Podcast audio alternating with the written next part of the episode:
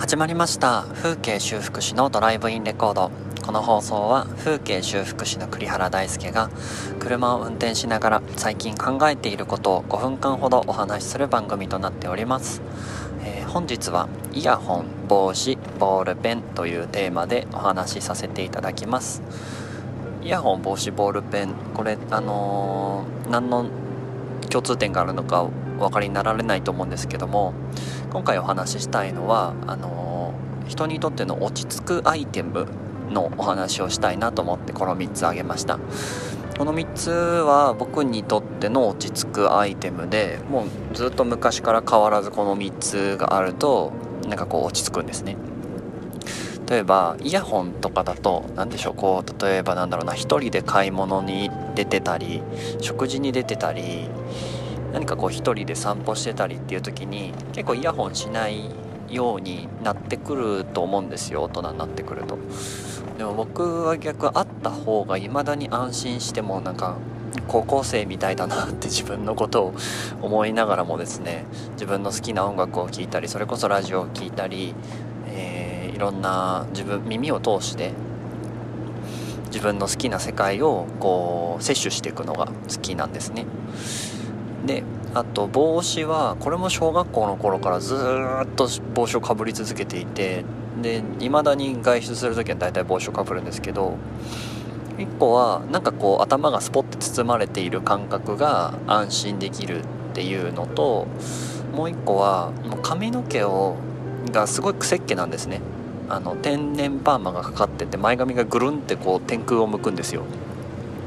なんでなんかこう髪の毛を何回かセットしたこともあるんですけどもう夕方どころか昼過ぎぐらいにはそのセットを飛び越えて天然パーマが元の形をこう取り戻していくんですね。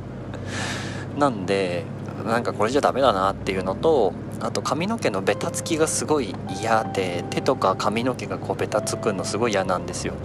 なんか帽子かぶるくせに髪の毛触るとまた安心するっていうあの能力特性もあるので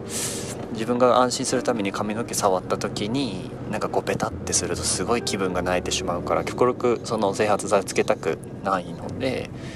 そうないろいろな理由もあって帽子を落ち着くアイテムになってますね。であと最後のボールペンは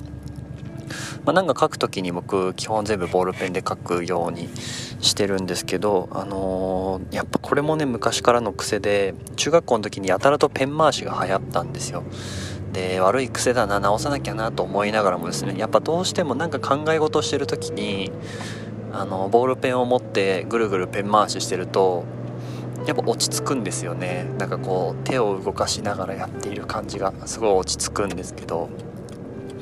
でボールペンもボールペンでずっともう中学校の頃からこだわりがあってあのー、100均とかに売ってるサラサの黒のあのカチッて押すタイプのボールペンの 0.5mm のやつが一番その自分の書いてる感じで気持ちがいいので毎回もうそれにして中学校3年の受験期からだから何年？もう134年はボールペンそればっかり使ってますね。一回そうだな。一回大学の時の後輩が56000円ぐらいするボールペンを僕に買ってくれたんですけど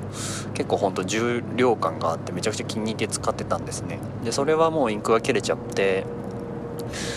赤赤と黒とシャーペンが使えたのかなあれ。でも全部赤も黒もシャーペンも全部切れてしまって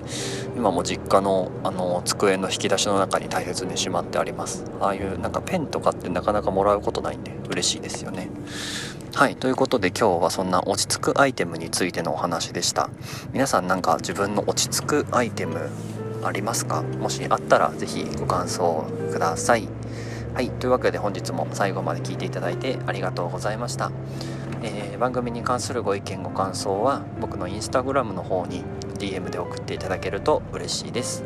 はい以上風景修復師の栗原大輔でした。ではまた。